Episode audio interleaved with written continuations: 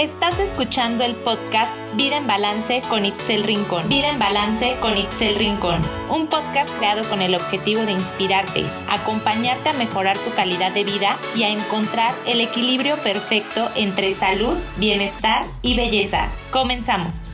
Este episodio ya te lo había prometido anteriormente en otro capítulo. Te había dicho que iban a ser tres episodios seguidos en los que te iba a ir llevando para que pudieras hacer cosas que te llevaran a ser más feliz.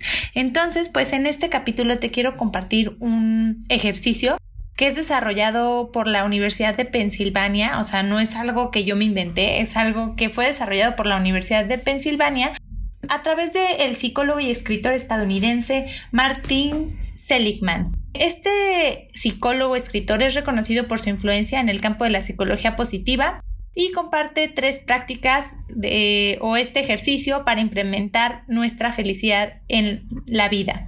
Es por eso que quiero compartirte este ejercicio que a mí me pareció bastante bueno y pues que puedes empezar a hacer desde hoy, el día que tú quieras realmente aumentar tu felicidad. Entonces, bueno, pues este ejercicio consta de tres pasos principalmente. El primero es que agradezcas tres cosas diarias. Por lo menos, mira, yo sé que a veces es difícil eh, implementar este tipo de hábitos y hacerlo pues, eh, o sea, el simple hecho de a veces saber que vas a hacer algo tanto tiempo puede llegar a hacernos ruidito por ahí y puede llegar a preocuparnos. Pero mira, yo te propongo que lo hagas esta semana. Estos ejercicios que yo te voy a decir, eh, te recomiendo que pienses que los vas a hacer durante una semana, pero sé súper constante esta semana y ponlo en tu calendario, ponlo en tu agenda para que realmente los puedas realizar. Entonces, mira, yo te propongo que esta semana, a partir de hoy o a partir del próximo lunes, tú eliges cuándo, te propongas a que vas a agradecer tres cosas al día. Y esto lo puedes hacer a la hora de que te despiertas o incluso antes de dormir. Te puedes agradecer por cosas buenas que te pasaron en el día. Y a veces cuando pensamos en agradecer, cuando no estamos acostumbrados a agradecer, parece como que tuvieras que agradecer mm, como las grandes cosas que tienes, ¿no? Pues a lo mejor el dinero, el trabajo, la casa. Pero también nos olvidamos de agradecer esas pequeñas cosas que ya damos por hecho que son parte de nuestra vida, pero que si no las tuviéramos, nuestra vida sería completamente diferente. ¿A qué me refiero con esto? Podemos agradecer cosas tan sencillas como tener agua potable para tomar, como poder dormir en una cama cómoda, como tener eh, comida y comida saludable además que comer, porque no nada más tenemos eh, por ejemplo, harina o no nada más tenemos maíz para alimentarnos y que nos, nos llegue esas provisiones una vez al mes, ¿verdad? Realmente tú tienes la capacidad de decidir qué comes y qué no. Entonces, esa es una muy buena razón para agradecer. Agradecer que tienes vida, que despertaste vivo, que te bañaste, que tuviste agua caliente para bañarte el día de hoy, que a lo mejor tienes familia, amigos, gente que te quiere, que, o sea, realmente para agradecer, híjole, hay infinidad de cosas que podemos agradecer que ya damos por hecho, como por ejemplo respirar, caminar, hablar, escuchar. El simple hecho de tener un celular, un iPad, una computadora en la que estás escuchando este podcast es una excelente razón para agradecer. Imagínate cuántas personas hay en el mundo que no tienen esta posibilidad y tú sí. Entonces, realmente eh, trata de hacer tres cosas distintas cada día porque estoy segura que vas a encontrar tres y más. Pero por lo menos tres cosas al día que agradecer. Antes de acostarte puedes escribir tres cosas buenas que te sucedieron en el día. Y eh, es una manera de realmente empezar a traer más cosas buenas, a empezar a valorar lo que tenemos en nuestra vida. El siguiente ejercicio que propone este estudio, este ejercicio, es que agradezcas personalmente a alguien que ha cambiado tu vida, que ha hecho algo bueno por ti. Y aquí te recomiendan que pienses en alguien que ha hecho algo importante por ti y que nunca le has agradecido. Y una vez que ya sabes y tienes en mente a esa persona que le quieres agradecer, escríbele una carta y escribe todos los detalles de las cosas buenas que esa persona ha hecho por ti y los cambios positivos que has tenido en tu vida gracias a las acciones de esa persona. Aquí date el tiempo de escribir a detalle cada cosa que ha hecho buena esa persona por ti. A lo mejor aquí sí te tienes que sentar un poquito más, dedicarle unos 10 minutitos a lo mejor, pero date el tiempo de escribir y de preferencia a mano. Si es necesario, lee esa carta y reescríbela varias veces y esmérate en la presentación física de esa carta, que se vea bonita. Y después, ya que tienes la carta, que ya la leíste, ya la repasaste, ya te quedó hermosa, ahora sí te puedes reunir con esa persona especial a quien le estás escribiendo esta carta y entregarle la carta. Aquí lo que te recomiendan es que entregues la carta físicamente en persona y que además tú se la leas personalmente. Eso es lo mejor.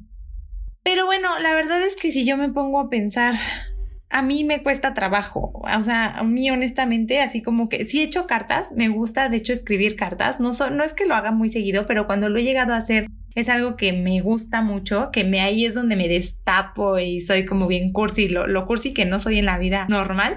Cuando escribo una carta sí lo soy.